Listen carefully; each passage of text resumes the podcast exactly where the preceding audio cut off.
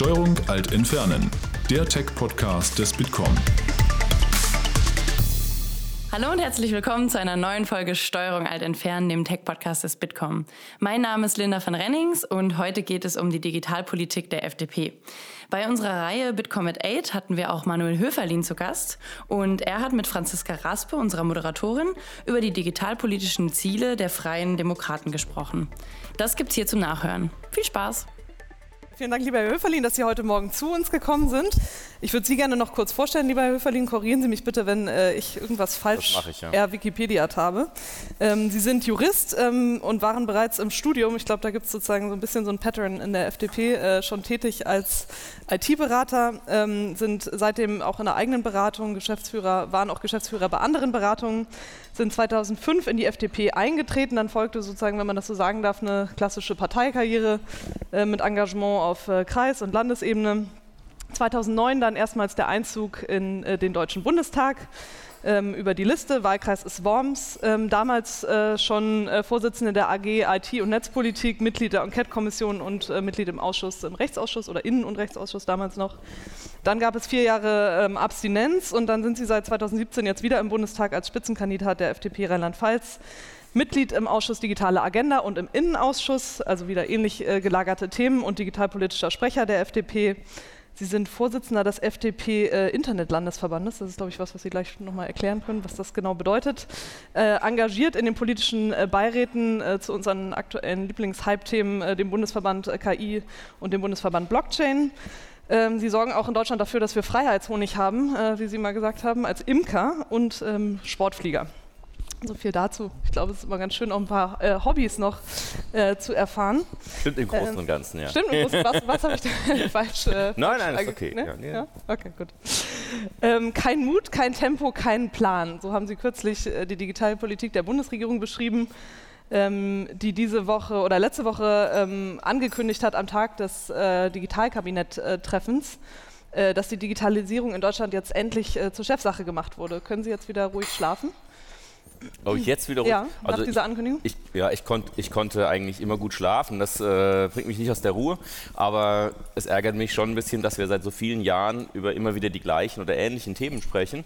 Ähm, und man häufig den Eindruck hat, es herrscht nicht an einem Mangel an Erkenntnis äh, bei der Bundesregierung und auch bei der Großen Koalition, aber es mangelt doch deutlich am Tatendrang. Und ähm, das ärgert mich schon sehr, aber es raubt mir nicht den Schlaf. Das ist gut. Was, äh, wie, woran glauben Sie, liegt diese mangelnde Priorisierung? Ja, das sind viele Punkte. Also ich meine, äh, ich kann es auch nicht mehr hören, ähm, aber es fehlt die Grundlage.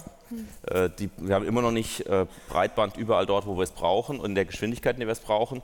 Und ehrlich gesagt, immer wenn ich das erzähle, komme ich mir immer so vor wie so ein weiß nicht, komme ich mir noch älter vor, als ich bin, weil man hat das Gefühl, man erzählt das schon irgendwie seit Jahren. Und man tut es auch wirklich. Also ich rede seit Jahren darüber, dass wir schnelleres Internet brauchen. Und irgendwie habe ich auch das Gefühl, die Menschen, die kein schnelles Internet haben, wollen es auch nicht mehr hören, die wollen es einfach haben.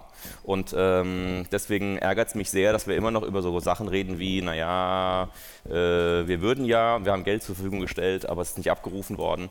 Aber wenn wir mal rausgucken, liegt es eigentlich an einer schlechten Koordinierung mit äh, den Kommunen, die dafür zuständig sind. Es liegt daran, dass wir Technologien äh, nicht in dem Maße zulassen, äh, wie Breitband schneller oder Glasfaser vor allen Dingen auch schneller in die Erde äh, käme, äh, indem wir immer noch glauben, wir müssen in der deutschen Gründlichkeit Glasfaser meterweise tief unter die Erde legen, anstatt mal schneller das zu machen in der Breite, in der Fläche.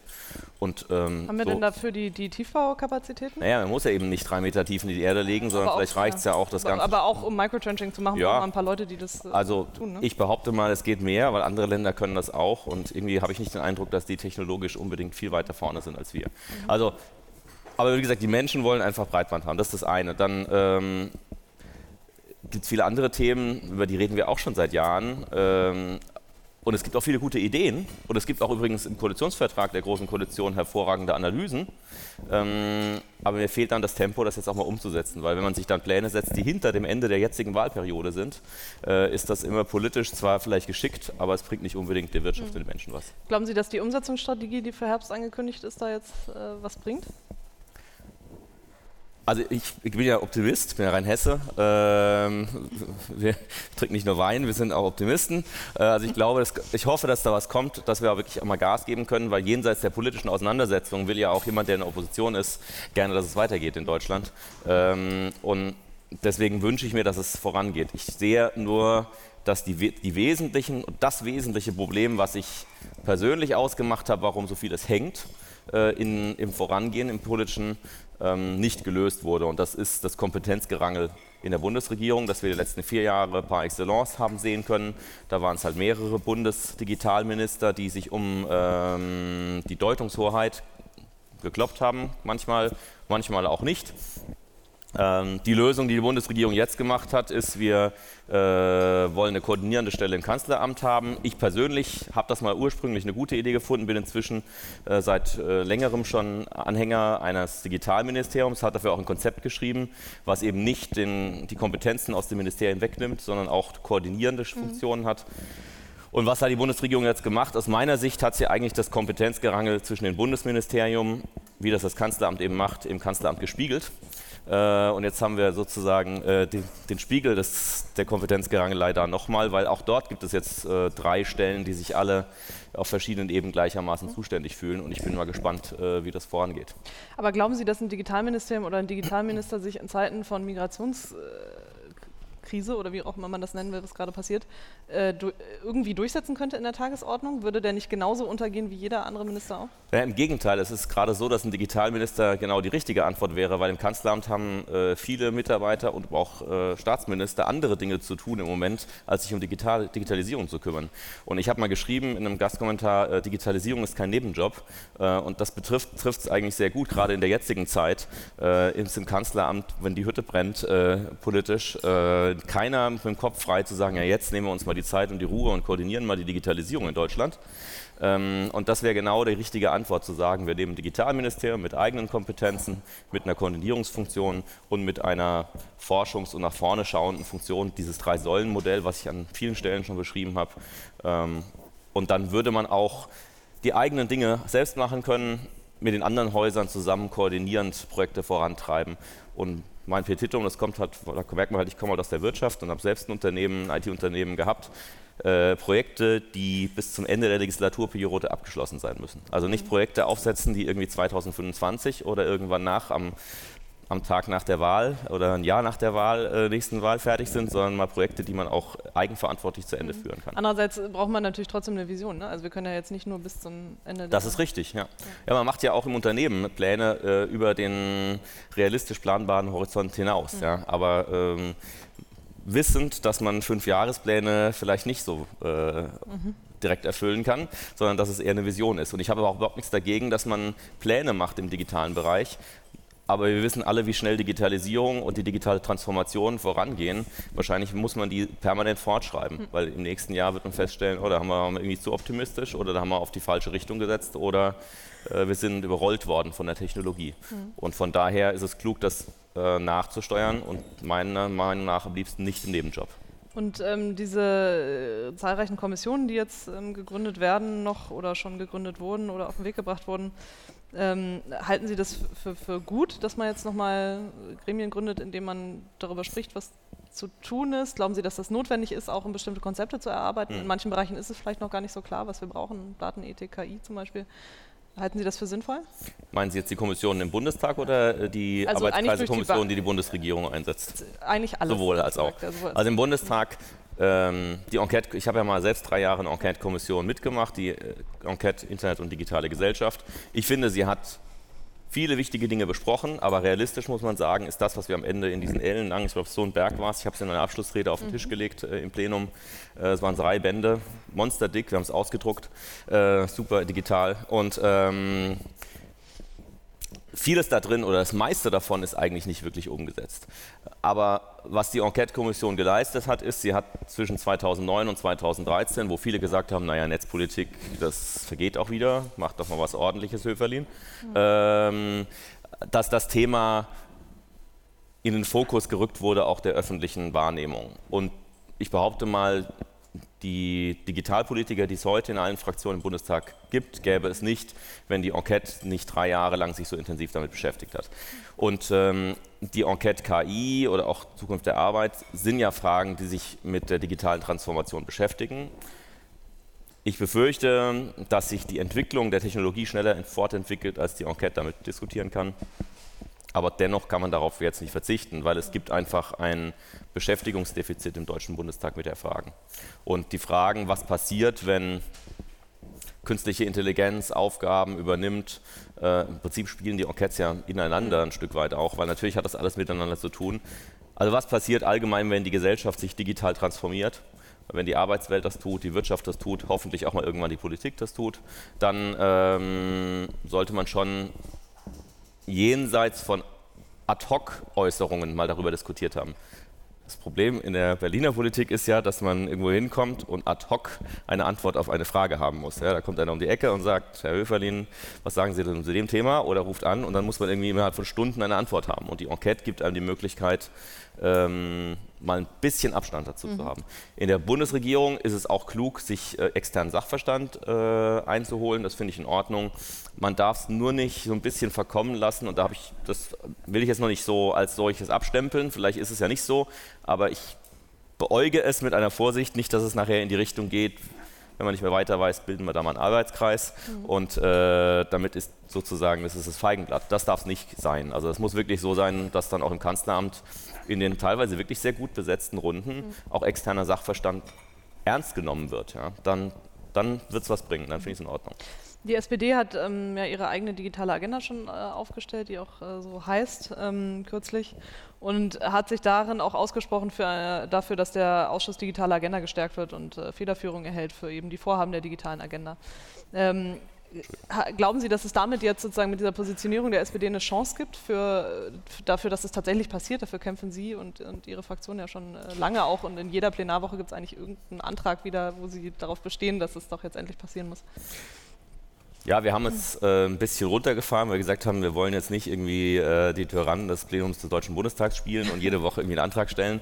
Aber grundsätzlich ist es so, dass unser erster parlamentarischer Geschäftsführer Marco Buschmann jedem Ältestenrat hm. äh, Digitalanträge beantragt, äh, federführend im Digitalausschuss zu haben. Wir eskalieren das noch nicht bei jedem. Aber jetzt letzte Woche beispielsweise haben wir den Antrag auch wieder im Plenum zur Abstimmung gestellt. Ähm, was ja auch irre ist, dass man einen Antrag, der letztlich die, sich mit der digitalen Agenda befasst und explizit über alle Politikbereiche geht, dass man den dann in den Wirtschaftsausschuss verweist, statt in den Ausschuss digitale Agenda. Also das ist ja nicht irre. Ähm, aber das ist leider ähm, die Richtung, man muss jetzt mal sagen, in dem Fall der Kroko, da müssen sich die SPD mit äh, ins Boot nehmen lassen, weil sie das mitträgt, auch wenn ich höre, dass sie das nicht so möchte. Aber es gibt ja auch einen Schnitt durch die Fraktionen. Also wenn ich mit den Kollegen aller Fraktionen spreche, sagen die eigentlich, die Digitalpolitiker, ja, wir wollen das in der Digitalagenda haben, wir wollen das in dem Ausschuss haben. Und da gibt es eben mehr oder weniger Beharrungsvermögen äh, in den einzelnen Fraktionen. Wir würden gerne, dass dieser Ausschuss ähm, Federführung für die Themen kriegt, die wirklich eine digitale Agenda beschäftigen oder die eben Querschnittsthemen sind, weil wir glauben, dass man solche Themen nicht immer nur mit dem Scheinwerfer auf einer Seite beleuchten kann ich muss ja nochmal damit auspacken, meine Idee meines Digitalministeriums spiegelt sich dann ja auch im Bundestag, indem man da auch sagt, ähm, dort, wo eigentlich mehrere Ausschüsse zuständig sind, sollte man das, was man auf Ministeriumsebene macht, nämlich dass ein Digitalminister und ein, ich nenne es jetzt mal Arbeitsminister oder ein Digitalminister und ein Gesundheitsminister gemeinsam federführend sind für äh, ein Vorhaben, das auch im Bundestag mhm. spiegelt und dort eben dann auch zwei Ausschüsse federführend mach, äh, machen lässt. Vielleicht kann man auch für solche Projekte äh, gemeinsame Unterausschüsse bilden. Haben wir ja noch nie gemacht. Das ist natürlich immer schlages Argument. Das ist für mich aber kein Argument, warum man zu Zeiten der digitalen Transformation äh, beharren sollte. Also wenn wir jetzt nicht anfangen, Dinge zu ändern, glaube ich, ähm, ist wann dann, ja. Wobei die Gefahr einer gemeinsamen Federführung, also ich finde das grundsätzlich sehr gut, aber ich finde das, das, Problem, das sieht man in Brüssel immer ein bisschen, ähm, da gibt es auch oft gemeinsame Federführung. Das bedeutet, dass sich jeder Ausschuss um bestimmte Paragraphen kümmert, die dann zugewiesen werden. Und dann hat man eben hinterher, sorgt eigentlich niemand dafür, dass man ein wirklich stringentes äh, Gesetz hat. Das passiert dann irgendwann im Trilog, hoffentlich. Aber man sieht dann oft so ein bisschen, welche, na, Ideologie ist jetzt zu viel gesagt, aber welche Denke sozusagen, welches Ausschusses hinter welchen Paragraphen steckt. Ähm, das ist natürlich auch, auch ein Problem. Oder würden Sie sagen, das ist, äh, sollte man in Kauf nehmen und, und äh, ja? Naja, nehmen Sie doch mal äh, so einfache Dinge wie sichere, vertrauenswürdige, authentische Kommunikation zwischen zwei Partnern auf staatlicher Ebene. Da haben wir derzeit in Deutschland drei Systeme. Äh, die Finanzbehörden spre sprechen über einen bestimmten Kommunikationskanal. Äh, Im Innenministerium wurde die E-Mail entwickelt und dann haben wir noch in der Justiz äh, einen dritten sicheren Kommunikationsweg. Eigentlich ist die Aufgabenstellung identisch. Also es war in allen drei Fällen die gleiche Aufgabenstellung äh, und jeder hat eine eigene Lösung entwickelt. Und hätte man da, äh, hätte, also ich weiß, aber sowas soll nicht wieder passieren. In solchen Fällen, finde ich, braucht es eben eine zentrale Stelle, äh, die sagt, ja Moment mal, das hat das andere Haus schon entwickelt, lasst uns doch mal bitte das zusammen machen. Und da wäre eben äh, so ein ähm, Mittelpunkt, der die Digitalisierung koordiniert, aber auch eigene Kompetenzen, eigenen Haushalt, äh, eigene Gesetzgebungskompetenzen hat, wäre, glaube ich, der richtige Punkt. Und dann würde das nicht mehr passieren. Und mehr möchte ich eigentlich nicht. Ich möchte, dass dort die Digitalkompetenz sitzt, während die Fachkompetenz in den Ministerien bleibt. Und dort ist natürlich auch Digitalkompetenz fachbezogen drin. Und so ist es ja auch bei uns im Haus, im Bundestag. Äh, Im Digitalausschuss sitzen die, die eben die Digitalisierung im Fokus haben. Ich bin jetzt noch im Innenausschuss, viele innenpolitische Themen im Kopf, aber ähm, wenn mir jemand fragt, die Tiefen der Gesundheitspolitik, kann ich einfach nicht beantworten. Da brauche ich einen Gesundheitspolitiker, der mir sagt, ja, aber im Gesundheitswesen läuft das so. Und wenn der mir dann irgendwas erzählt, wie er das sich digital vorstellt, habe ich eben eher den Überblick gesagt, ja, sowas haben wir da schon mal gemacht und vielleicht, pass auf, das mhm. kann nicht funktionieren. Und äh, ich glaube, das ist eine, eine äh, Herangehensweise, die nachher mehr bessere Ergebnisse bringt als der Status quo. Und das ist eigentlich das Entscheidende. Es gibt vielleicht andere ja. Probleme. Funktioniert das in Ihrer Fraktion schon ganz gut? Ja, äh, wir haben Gut, wir arbeiten jetzt auch ganz anders. Wir haben ja ein Fraktionsintranet und arbeiten komplett papierlos alle Prozesse von, von der Idee bis zum Fraktionsbeschluss durch. Mit Likes, oder? Ja, wir haben tatsächlich am Ende von äh, Entwürfen einen Gefällt mir Knopf, ähm, den ich teilweise auch nutze. Also wenn ich irgendwas Digitales sehe und ich finde das in Ordnung und habe nichts anzumerken, dann schreibe ich da nicht drunter, ist in Ordnung, sondern ich drücke dann auf Gefällt mir. Mhm. Ähm, ich weiß nicht, ob es die Leute verstehen, aber es ist für mich einfacher. Na, wir haben die Situation, dass jeder in seiner AG ähm, volle Schreibleserechte hat. Aber ich kann im Prinzip alle Initiativen, alle Ideen, alle AGs sehen. Und wenn jetzt ein Gesundheitspolitiker einen Antrag schreibt, der Digitales drin hat, dann kann er meinen Namen markieren und dann kriege ich eine, eine Meldung im, im, Intranet, dass da eben was, äh, dass ich da markiert wurde und dann gucke ich da rein. Und das wird zunehmend gemacht, ist ein Lernprozess. Nicht alle machen das äh, mit gleicher Intensität. Aber da es bei uns keine gedruckten Vorlagen mehr gibt, muss zumindest jeder ins Intranet gehen und mhm. sich dort die Sachen durchgucken. Und ähm, ich finde, das funktioniert viel besser mhm. als vorher. Ich habe den Vergleich zu einer eher analogeren Fraktion und das funktioniert prima. Also ich bin da sehr zufrieden. Ist das skalierbar? Ja, klar. Hm. Ja. Also, oder, also mehr im Sinne von, ist das realistischerweise skalierbar? Ja, ja. ja, also ja. ich glaube, dass es auch große Unternehmen hinkriegen, die noch viel größer sind ja, als wir 80 Leute im Bundestag. Also von daher glaube ich, ähm, wenn das Unternehmen hinkriegen, sollten wir das vielleicht auch schaffen. Mhm.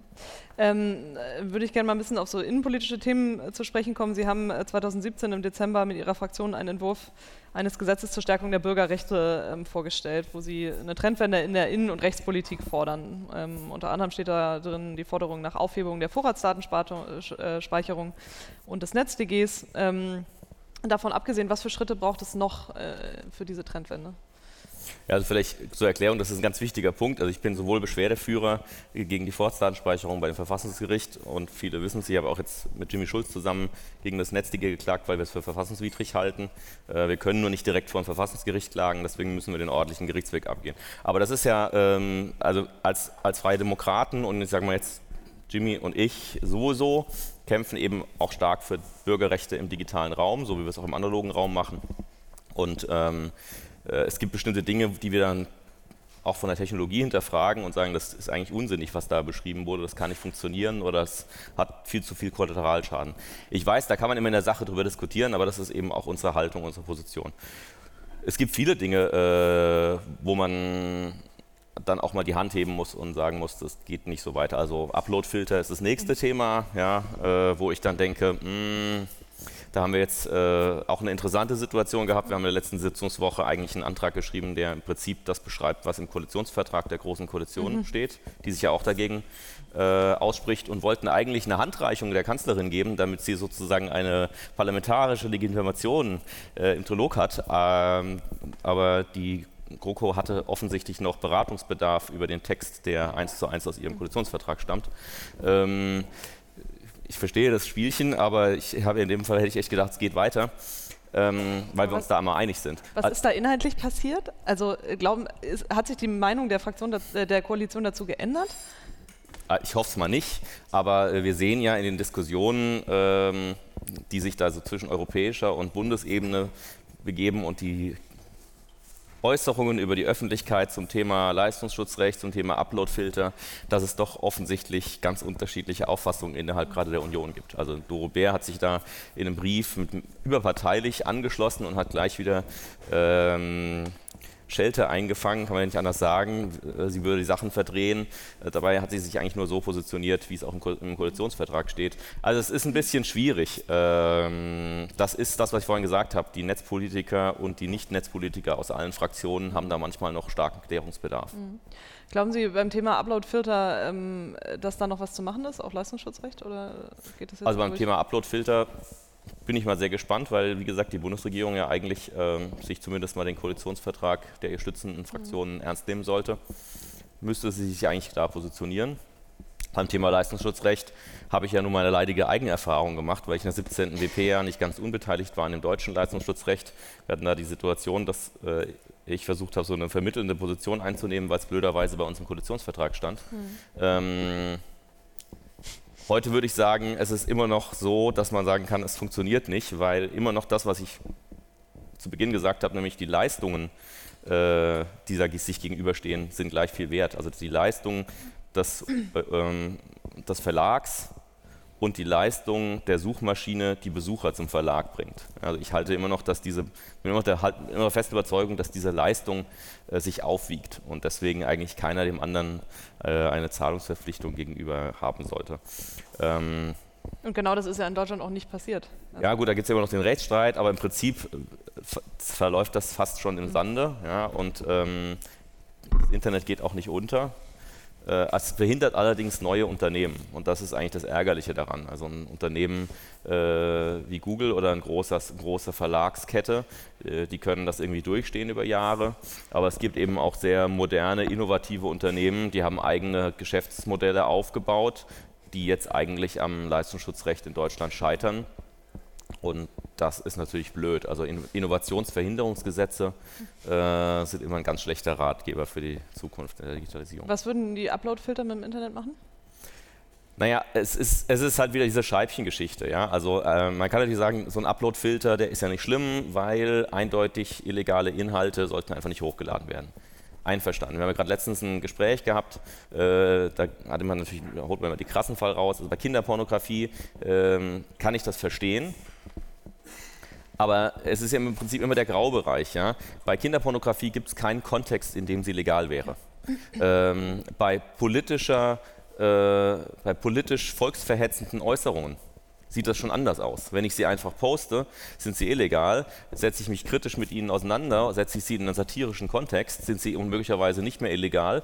Im Gegenteil, äh, die Wirkung verdreht sich sogar ins exakte Gegenteil. Also wenn wir es nicht mehr schaffen, in einer äh, digitalen Demokratie uns kritisch mit volksverhetzenden Äußerungen auseinandersetzen zu dürfen, weil sie vom Uploadfilter geblockt werden, weil da irgendein Hash äh, zuschlägt, dann tun wir uns letztlich selbst keinen Gefallen, weil wir sozusagen ähm, das politisch Korrekte umsetzen technisch, anstatt uns inhaltlich mit denjenigen, die politisch Inkorrektes oder Strafbares ins Netz stellen oder äußern, auseinanderzusetzen. Mhm. Und damit verbauen wir uns die Wirkung, uns mit solchen Leuten, das ist mal wertneutral, ähm, so auseinanderzusetzen, dass es auch eine Wirkung hinter sich zieht. Weil wenn ich etwas nicht, wenn ich eine Auseinandersetzung nicht führe, hat sie keine Wirkung.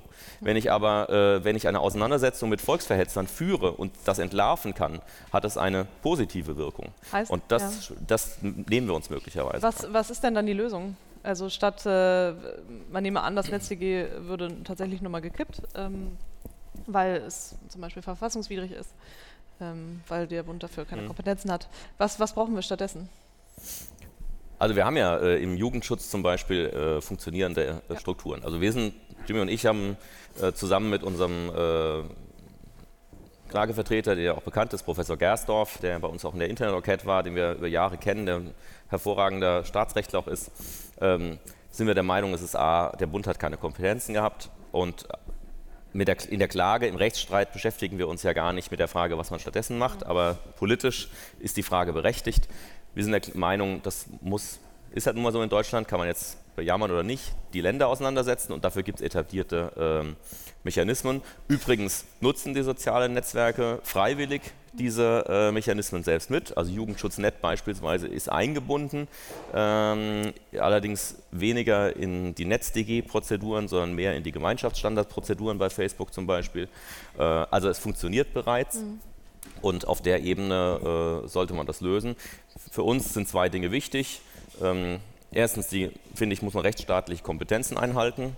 Und zweitens äh, sollten weder äh, automatisierte algorithmische äh, Filter eingebaut werden und es ist auch schwierig, ähm, dass die Unternehmen selbst sozusagen ihre Inhalte kontrollieren.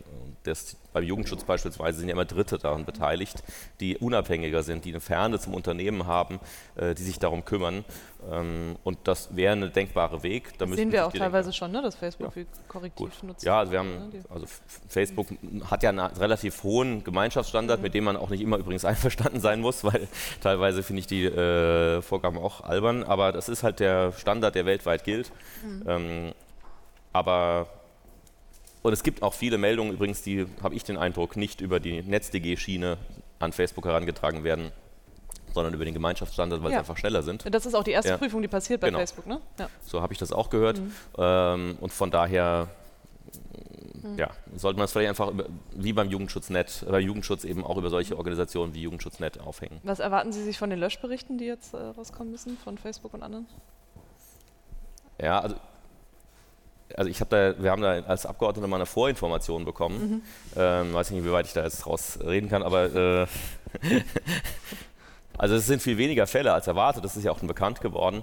Ähm, allerdings gibt es eine Sache, die ist halt nicht untersucht worden, weil es dafür gibt es auch keine Aufzeichnungspflicht. Facebook konnte mir zum Beispiel nicht sagen, wie viele Abbrüche bei der Meldung bei NetzDG-Verstößen äh, stattgefunden mhm. haben. Das, das NetzDG-Meldeprozedere ist ja relativ aufwendig. Ähm, ich könnte mir vorstellen, dass nach ein paar Klicks einfach das NetzDG, die NetzDG-Meldung abgebrochen wird und vielleicht dann doch über den Gemeinschaftsstandard gemeldet wird. Ähm, das hätte mich jetzt sehr interessiert. Ich befürchte, das ist so. Weil wir wissen ja alle, wenn ich irgendwie was melde, möchte ich das gerne mit ein, zwei Klicks machen und nicht mit fünf Klicks und zehn Freifeldern. Ähm, glauben Sie, dass es auf EU-Ebene noch ein NetzDG noch zu verhindern ist oder sehen Sie das eher ähm, kritisch? Also ich weiß nicht, ob das zu verhindern ist, aber ich, ich, muss auch sagen, die Notwendigkeit dieses NetzDG stellt sich auch, glaube ich, durch den Bericht in Frage. Also die, die, die Zahlen, die da äh, aufgerufen werden, sind nicht so, dass man sagt, ähm, das würde eine Internetdemokratie nicht aushalten. Ähm, von daher. Man könnte natürlich das Argument umdrehen und sagen, es schadet nicht. Ja, aber das ist nicht die Legitimation für äh, Gesetze, die einschränken. Ja. ja? Also äh, Gesetze erlassen zu dürfen, nur weil sie nicht schaden, das ist, glaube ich, nicht legitimierend genug. Ähm, also von daher, man muss schon, wenn man etwas macht, was auch ein Stück weit einschränkt, einen sehr guten Grund dafür haben. Und wenn man die Meinungsfreiheit berührt, äh, und das tut man beim NetzDG eben auch, weil man auch dort nicht unterscheidet, äh, bei Satire, bei politischer Auseinandersetzung ist es eben noch vertretbar oder nicht. Also bei ganz eindeutig strafbaren Inhalten ist es immer einfach, ne? aber so diese äh, möglicherweise strafbaren Inhalte, das ist eine schwierige Abwägung und die kann man weder unter Zeitdruck machen, mhm. noch äh, kann man sie sicher, rechtssicher treffen, wenn man nicht äh, entsprechend ausgebildet ist. Und dafür gibt es bei uns äh, eine Institution, die heißt Justiz und die ist unabhängig mhm. und äh, vielleicht sollten wir uns da auch belassen. Ja. Ähm, nochmal zum, zum Thema ähm, Datenschutz, um noch darauf nochmal zurückzukommen. Ähm, haben Sie äh, im Bundestag bei sich im Büro da entsprechende Vorkehrungen getroffen? Haben Sie einen Datenschutzbeauftragten bestellt oder ist das nicht notwendig? Also wir haben in der Fraktion tatsächlich alle einen Datenschutzbeauftragten bestellt, ähm, obwohl ich persönlich immer noch der Meinung bin, dass wir Abgeordnete keinen bräuchten. Mhm. Ähm, das ist ein bisschen strittig. Also auch der, die Bundestags, äh, der Wissenschaftliche Dienst des Deutschen Bundestages hat eigentlich eher so ein äh, Gutachten geschrieben, das so heißt, naja, macht mal lieber sicher ist sicher. Ähm, also es war schon lustig, also im traurigen, traurigen Sinn lustig. Ähm, ja, also ich, ich, glaube, dass wir als Abgeordnete keinen Datenschutzbeauftragten bräuchten. Wir haben aber einen bestellt bei uns. Mhm. Also jeder, ich glaube, jedes Büro hat das gemacht. Also sind voll äh, Datenschutz. Wir haben einen, einen in der Fraktion, es ist ein Kollege, äh, Jurist, äh, der ist quasi äh, Datenschutzbeauftragter der Fraktion und hat auch eine förmliche Beauftragung, also zumindest von meinem Büro bekommen und ist auch mein Datenschutzbeauftragter. Wobei, ähm. man muss ja sagen, also äh, das spielt ja ein bisschen auf die DSGVO an.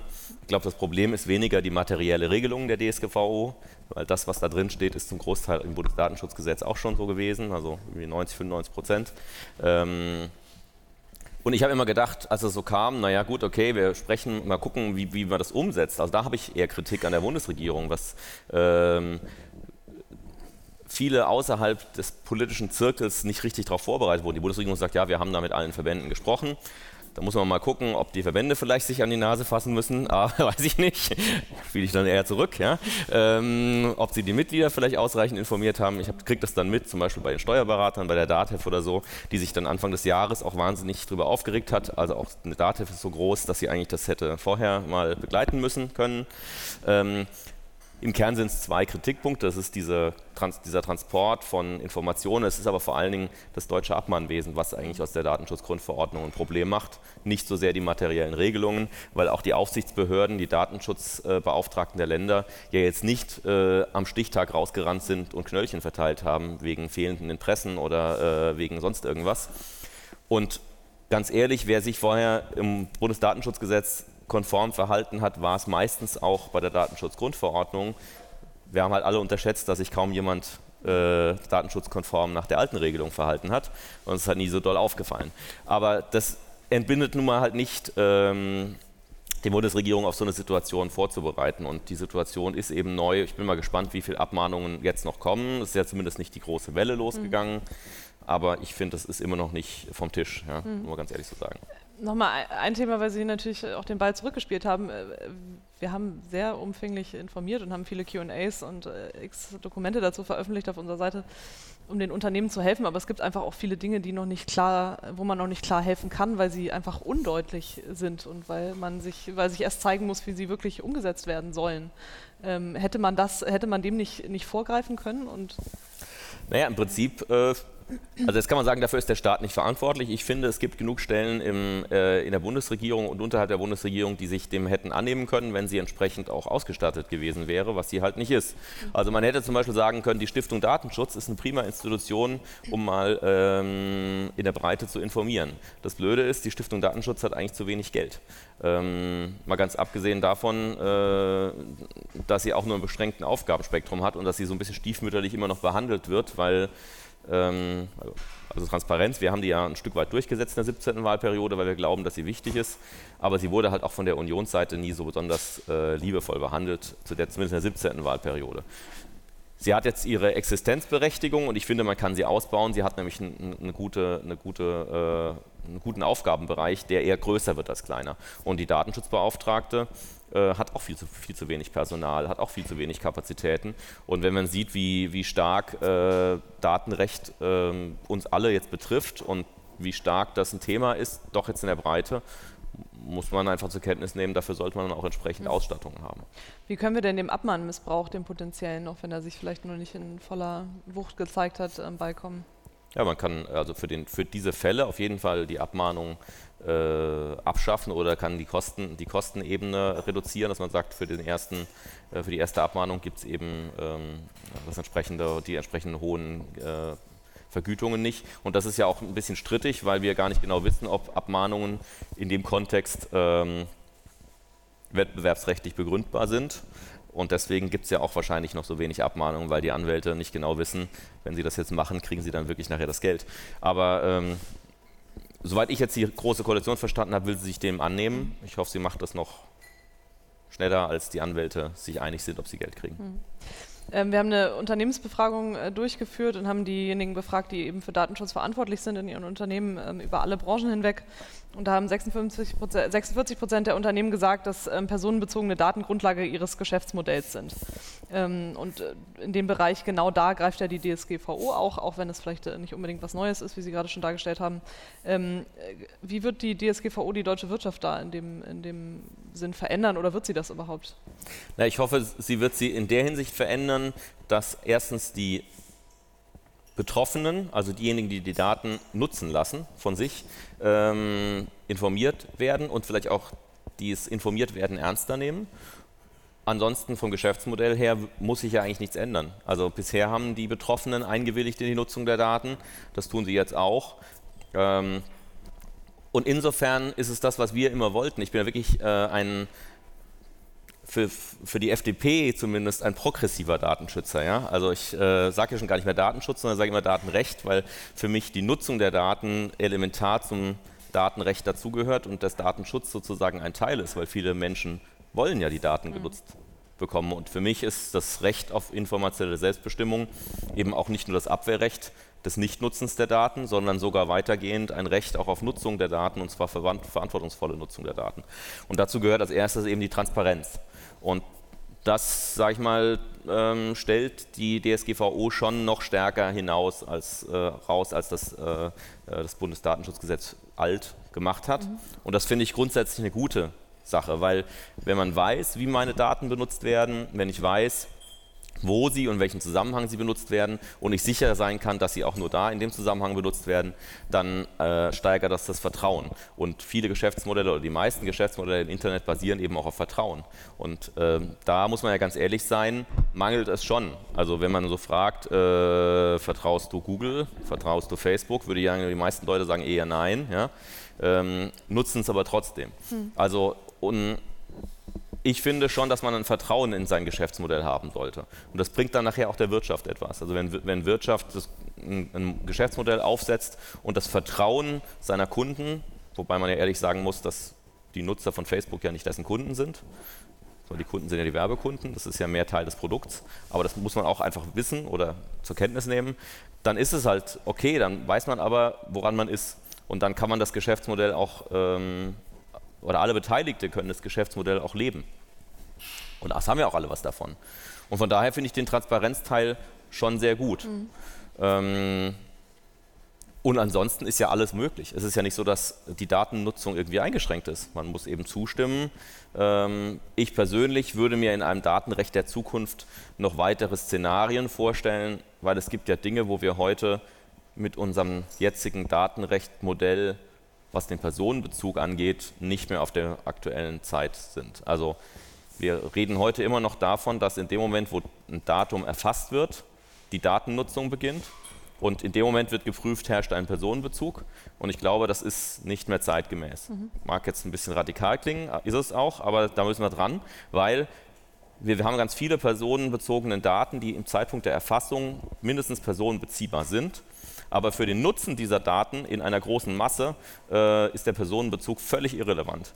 Und ich würde mir vorstellen, dass wir an der Stelle möglichst früh im Erfassungsprozess äh, Daten vom Personenbezug trennen und die Daten dahinter als nicht personenbezogene Daten verarbeiten können. Was heißt ich, Sensordaten von Stoßdämpfern in Autos, äh, ist es völlig irrelevant, wer da gefahren ist, welches Auto da gefahren ist. Es interessiert nur, wo ist das Schlagloch und äh, wie oft wurde da durchgefahren. Es interessiert keinen Menschen, wer da durchgefahren ist, noch nicht mal welches Auto. Ähm, und Trotzdem gibt es dann einen möglichen Personenbezug. Und da müssen wir, glaube ich, dran, dass wir äh, anonymisierte, pseudonymisierte Daten dann auch als solche behandeln können. Und ich würde sogar noch ein Stück weiter gehen, wenn man das rechtlich und technisch sicherstellt, dann bin ich der Meinung, kann der Erzeuger dieser Daten oder Miterzeuger äh, die Daten nicht mehr zurückbehalten weil sie einen gesellschaftlichen Mehrwert bringen und der Schutzzweck von Datenschutz, nämlich der Schutz der Persönlichkeit, nicht mehr existiert, weil es keinen Bezug mehr dazu gibt. Und dann finde ich, muss man äh, den gesellschaftlichen Gesamtnutzen schon darüber stellen, äh, weil Sie es meinen, gibt dass der Nutzer die dann nicht mehr zurückhalten darf, sozusagen, naja, oder das Unternehmen selbst? Da, nee, der Nutzer. Also Sie fahren ja. in einem Auto und es ist technisch und rechtlich sichergestellt, dass die Stoßdämpferdaten nicht auf Sie, auf Ihr Auto mhm. zurückzuführen sind. Äh, dann können Sie nicht verweigern, dass die Daten äh, benutzt werden, meines Erachtens.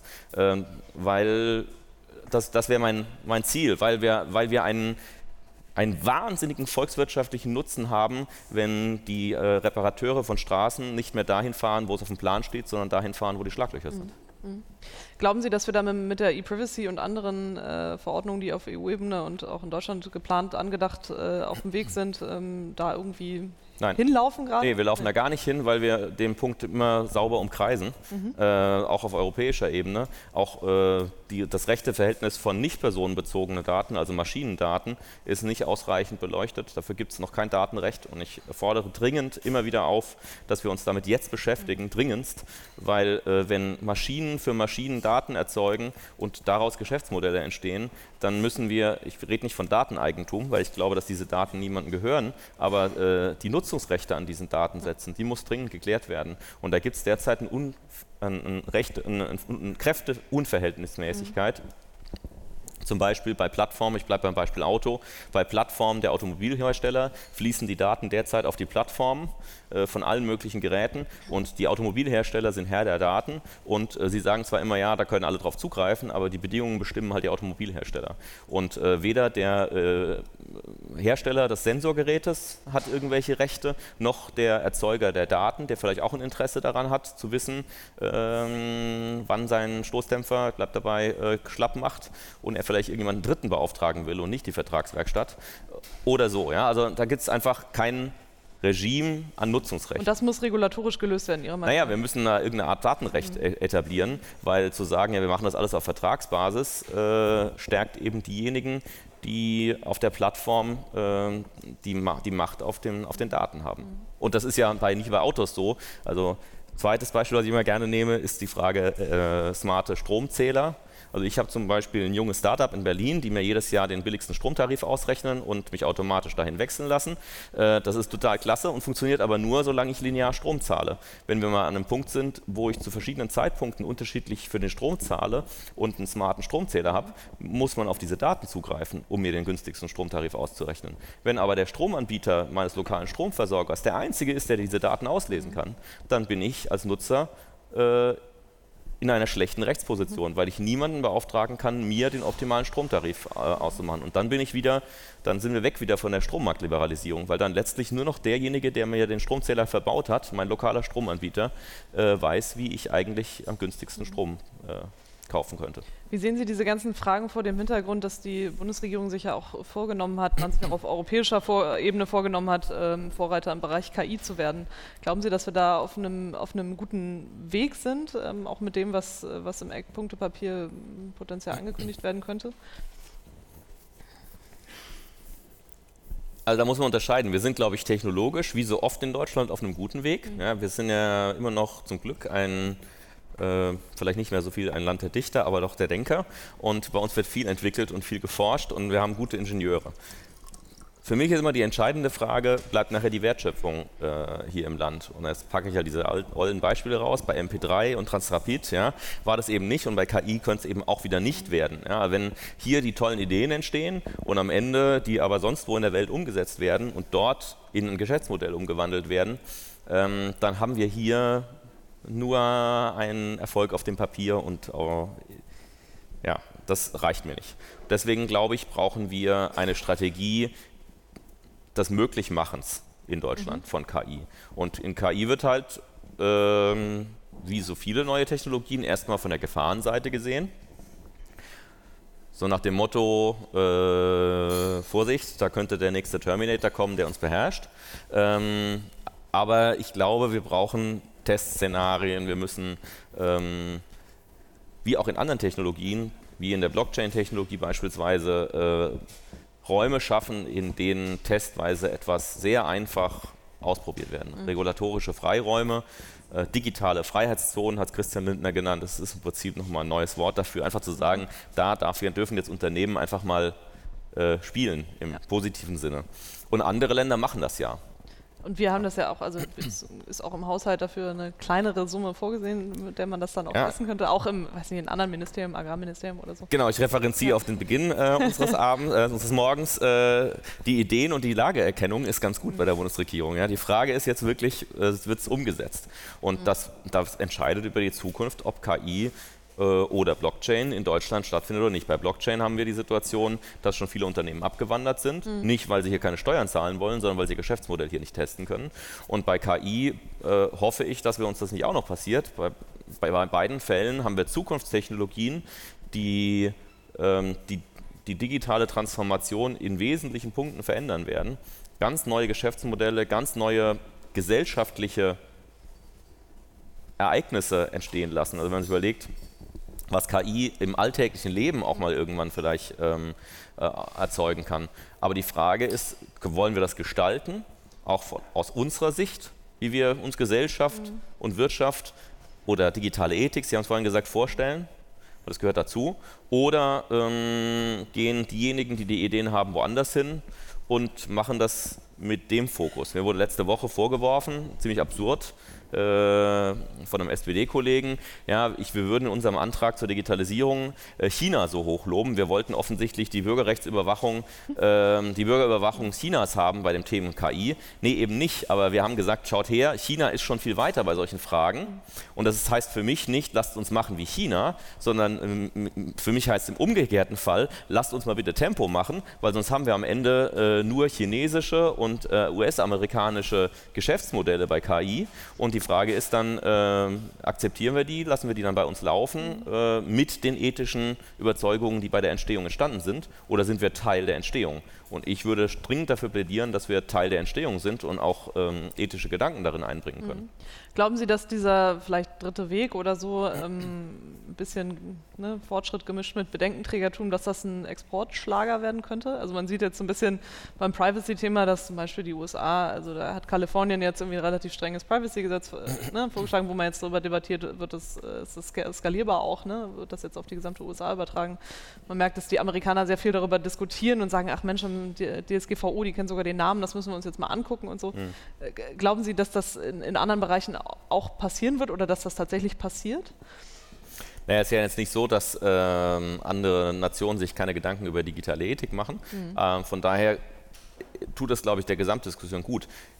In dem Zusammenhang muss ich natürlich unseren Plakatspruch Digital First, Bedenken Second mal sagen, weil ja auch viele sagen, ja, das sei ja völlig außer der Rand geraten. Es ist natürlich genau so, dass man, ich finde, man sollte zuerst mal überlegen, was digital geht hm. und danach das kritisch betrachten. Nicht es gar nicht kritisch betrachten. Ja? Und das haben wir auch nie gesagt. Und das ist aber, glaube ich, die Reihenfolge. Und bei uns läuft es eigentlich immer umgekehrt. Also in der, zumindest in der öffentlichen Diskussion kommt irgendeine Idee und die Bedenkenträger sind die Ersten, äh, die, die rauskommen. Anstatt, also die Ersten in der Debatte. Sie meinen jetzt nicht genau. erst alles zulassen und dann hinterher? Nee, aber zum Beispiel, lass uns mal so einen Spielraum gucken, lass mal gucken, mhm. was technisch geht mhm. und dann gucken, was für Probleme entstehen und dann die Probleme damit lösen. Vielleicht auch die digitalethischen Probleme lösen oder wie auch immer. Aber zuerst zu überlegen, was alles Schlimmes passieren könnte, wenn man das mal ausprobiert, das ist, glaube ich, der falsche Weg und der hemmt uns. Mhm. Und in anderen Ländern macht man es eben so, da hat man keine äh, digitalethischen Bedenken und lässt es einfach laufen und nimmt sozusagen den ganzen Profit der Entwicklung mhm. mit und nimmt sozusagen auch das alles mit, was man, wo wir vielleicht kritisch drauf gucken würden, sagen, ja, da müssten wir eine Grenze einziehen. Und es ist ja nicht so, dass man da in den ganzen Digitalthemen nicht regulieren hm. muss am Ende, sondern äh, die Kunst ist eigentlich, die Grenze zu ziehen, äh, möglichst weit hinten sozusagen die Regulierung zu machen. Also da, wo sie nur noch zwingend nötig ist. Und das ist, glaube ich, in, wenn es um Tempo geht, hm. äh, entscheidend. Und wie kriegen wir die, die Bürger da, dazu mitzumachen? Also wir hatten hier mal den Tech-Botschafter von Dänemark, der einfach sagte, wir haben das einfach gemacht, ohne zu fragen. Ist das auch eine Lösung bei uns? Ja, also da sind also, viele. dass die Regierung einfach mutiger vorangeht und einfach ne, versucht, äh, ja. Dinge umzusetzen? Also bei der eigenen Entwicklung könnte die, äh, könnte die staatliche Institution auf allen Ebenen mal ein bisschen mutiger vorangehen. Gutes Beispiel E-Government, ist auch so eine mhm. Sache, das kann man gar nicht mehr hören. Ja? Richtig. Ähm, wie beim Breitband. Ähm, einfach mal Dinge dann umsetzen, anstatt sie seit zehn Jahren zu diskutieren. Mhm. Ähm, und dann mal wirken zu lassen. Das Problem ist halt, wenn man immer nur darüber redet, guter Beispiel der Personalausweis, wenn Sie heute rausgehen und fragen, äh, ob jemand eine digitale ID hat, kann er Ihnen wahrscheinlich mehr Probleme mit der digitalen ID nennen oder bedenken als Vorteile. Das Schwierige ist, alle reden über die Probleme und es gibt keine Anwendungen. Mhm. Also der Schwerpunkt bei dieser Diskussion läuft immer auf die Bedenkenseite. Also wir müssen, äh, da sind Sie und ich und die Öffentlichkeit, diejenigen, die irgendwie ein Sprachrohr sind, äh, positiv über die Dinge reden. Und nicht die Bedenken auspacken, ohne sie aus dem Augen zu äh, verlieren. Man muss vorangehen, die staatlichen Institutionen müssen vorangehen mit eigenen Sachen. Ähm, und E-Government ist das Paradebeispiel. Mhm. Da muss man wirklich mal, und das hilft halt nicht, einen Portalverbund zu bauen über Dienstleistungen, die nicht da sind. Ja? ja. Also das ist, äh, Okay.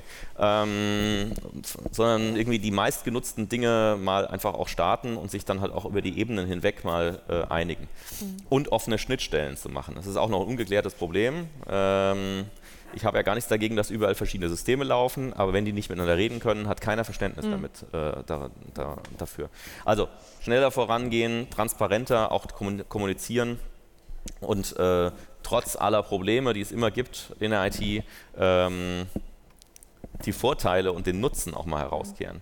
Und der Nutzen ist manchmal nicht das, was in den öffentlichen, in den veröffentlichten Verlautbarungen äh, steht. Also ich erinnere mich gut, dass das Innenministerium bei der Herausgabe des digitalen Personalausweises als super Nutzen reingeschrieben hat, kann im Internet Formulare ausfüllen. Ja, super, deswegen schafft man sich einen Personalausweis an.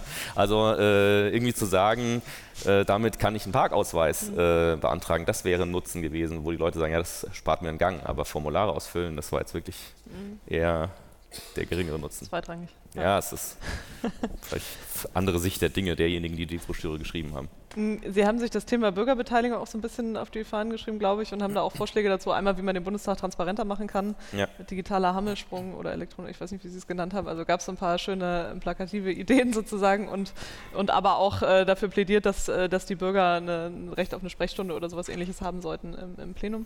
Ähm, warum ist Ihnen das Thema so wichtig? Naja, wir sehen ja, dass viele Menschen das Interesse an den parlamentarischen Demokratievorgängen verlieren. Das, was die letzten Tage passiert, ist da nicht förderlich. Ne? Aber jenseits dessen ähm, ist es schade, dass man sich nicht niederschwellig in Diskussionen, äh, die letztlich die ganze Gesellschaft verändern, einbringen kann. Und da gab es ja viele Versuche und Anläufe. Und man kann jetzt sagen, ja, wir brauchen Volksabstimmungen auf äh, Bundesebene. Ich bin da grundsätzlich gar nicht dagegen, muss man sich nur genau überlegen. Aber äh, vielleicht kann man auch mal überlegen, wo sind denn so, wie man so schön sagt, die low-hanging fruits, wo kann man denn was ganz schnell umsetzen?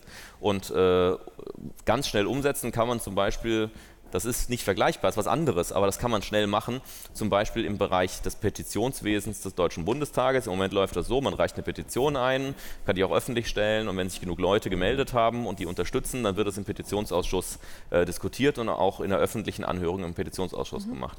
Jetzt kann man das aber wirklich mal sehr einfach äh, ins Plenum verschieben, indem man sagt, wenn in sehr kurzer Zeit äh, sehr viele Menschen online ein, eine Petition mit unterstützen, dann wird das automatisch zu einer Bürgerstunde im Plenum. Anstatt mittwochs einer aktuellen Stunde wird eben eine Stunde über, dieses, über diese Petition gesprochen. Ähm, damit würde man dem Anliegen eine Plattform geben, die ungleich höher ist als eine öffentliche Anhörung im Petitionsausschuss, würde sie ernster nehmen und würde eine Agenda auch setzen. Äh, das heißt, Bürger können wenn sie ein wichtiges Anliegen haben, die politische Agenda, die Tagesordnung sozusagen mitgestalten. Und jetzt kann man die Hürde so setzen, dass wir nicht jede Woche äh, damit äh, uns beschäftigen, sondern dass man doch wirklich nur wirklich relevante Dinge macht. Wir haben das in der 17. Wahlperiode schon mal vorbereitet. Jimmy Schulz hat damals ein Papier geschrieben auf der Grundlage dessen, ähm, was, was, wir in der Partei entwickelt haben. Wir haben das jetzt nochmal neu äh, eingebracht, auch in die GO-Debatte. Das mhm. könnte man nämlich ganz einfach in der Geschäftsordnung des Bundestages machen. Bräuchten wir kein Gesetz für. Ähm, weil es eine Selbstbeschäftigung des Bundestages ist. Mhm. Und ich finde, das ist eine ganz einfache, sehr schnell umzusetzende, niederschwellige Sache. Alles, was dafür notwendig ist, gibt es bereits. Es gibt Online-Petitionsverfahren. Genauso wie alle Ausschusssitzungen zu streamen. Und, also ich meine, da gibt es ja. viele Low-Hanging Fruits prinzipiell. Ne? Wir haben jetzt, ja, ich also muss ehrlich sagen, ich habe jetzt zum Beispiel einen Kompromissvorschlag beim Digitalausschuss gemacht. Da haben Grüne und Linke einen Antrag gestellt, alle Sitzungen öffentlich, alle streamen, äh, Beteiligungsplattform. Mhm. Ich habe dann vorgeschlagen, alle Sitzungen öffentlich, diejenigen, die wir für äh, interessewürdig halten, für Livestreamen, also sozusagen da ein Stück zurück und Beteiligungsplattformen mit dem Zusatz niederschwellig und zusammen mit den Orchets, weil, hat bestimmte Gründe, ich habe aus der Internet-Orchette halt auch die Erfahrung gemacht, dass ein Livestream erstmal sehr aufwendig ist und am Ende dann irgendwie acht Leute zugucken, mhm. äh, das in keinem Verhältnis immer steht. Außerdem muss man auch ehrlicherweise sagen, gibt es manchmal äh, gute Gründe, das Verhalten aller Teilnehmer eines Ausschusses nicht immer live zu streamen. vielleicht jetzt noch stärker als in der vorletzten Wahlperiode. Ähm, es wird dann halt auch ein Stück weit Showplattform. Deswegen habe ich, da, hab ich da versucht, einen Kompromiss zu machen, um auch der, vor allen Dingen der Union, die da sehr starke Bedenken haben, eine Brücke zu bauen. Ähm, und bei der, bei der Beteiligung haben wir auch in der Erfahrung gemacht in der Enquete, dass wenn das hochschwellig ist und dummerweise hat die Beteiligungsplattform damals die Bundestagsverwaltung entwickelt oder entwickelt oder nach deren Vorgaben, was nicht dazu führte, dass man einfach daran teilnehmen konnte. ähm, und das muss man auch ändern. Das also, Tool von Meine Freiheit? Ja, nee, ja, weiß ich nicht, vielleicht das, aber es gibt ja wirklich genug äh, einfach ja einfache Beteiligungsplattformen. Und die Enquete, die beiden Enquetes des Bundestages hatten ursprünglich auch sowas drin, ist auch jetzt rausgeflogen in der, in der äh, mhm. Stringenz. Finde ich eigentlich schade, weil gerade da kann man die Öffentlichkeit daran teilnehmen lassen. Also das wäre mir ein großes Anliegen. Dann könnten wir die parlamentarische Demokratie öffnen. Mhm. Und dann kann man über weitere äh, Ergänzungen dazu sprechen. Und mehr Bürgerbeteiligung ist sicherlich in Ordnung. Mhm. Ähm, man muss es nur gut organisieren, weil äh, das läuft nicht automatisch. Man muss dann auch wirklich informieren und Transparenz ja, herstellen. Klar. Und wenn man das nicht macht, aber das ist ein guter Anreiz. Diese also ja. Sollte Politik eh tun, übrigens. Genau, richtig. Ja. Und ich glaube, äh, mit Blick auf die Uhr müssen wir jetzt äh, schließen. Ähm, vielen Dank, dass Sie da waren heute Morgen, auch in einer sicherlich vollen Woche. Vielen Dank, dass Sie ähm, alle äh, da waren. das war unser Bitkom at 8 mit Manuel Höferlin von der FDP. Wenn ihr euch auch das Video dazu anschauen möchtet, das gibt es wie immer in den Show Notes. Und ansonsten sage ich Tschüss und bis zum nächsten Mal. Das war Steuerung Alt Entfernen, der Tech-Podcast des Bitkom. Weitere Folgen findet ihr auf www.bitkom.org/podcasts.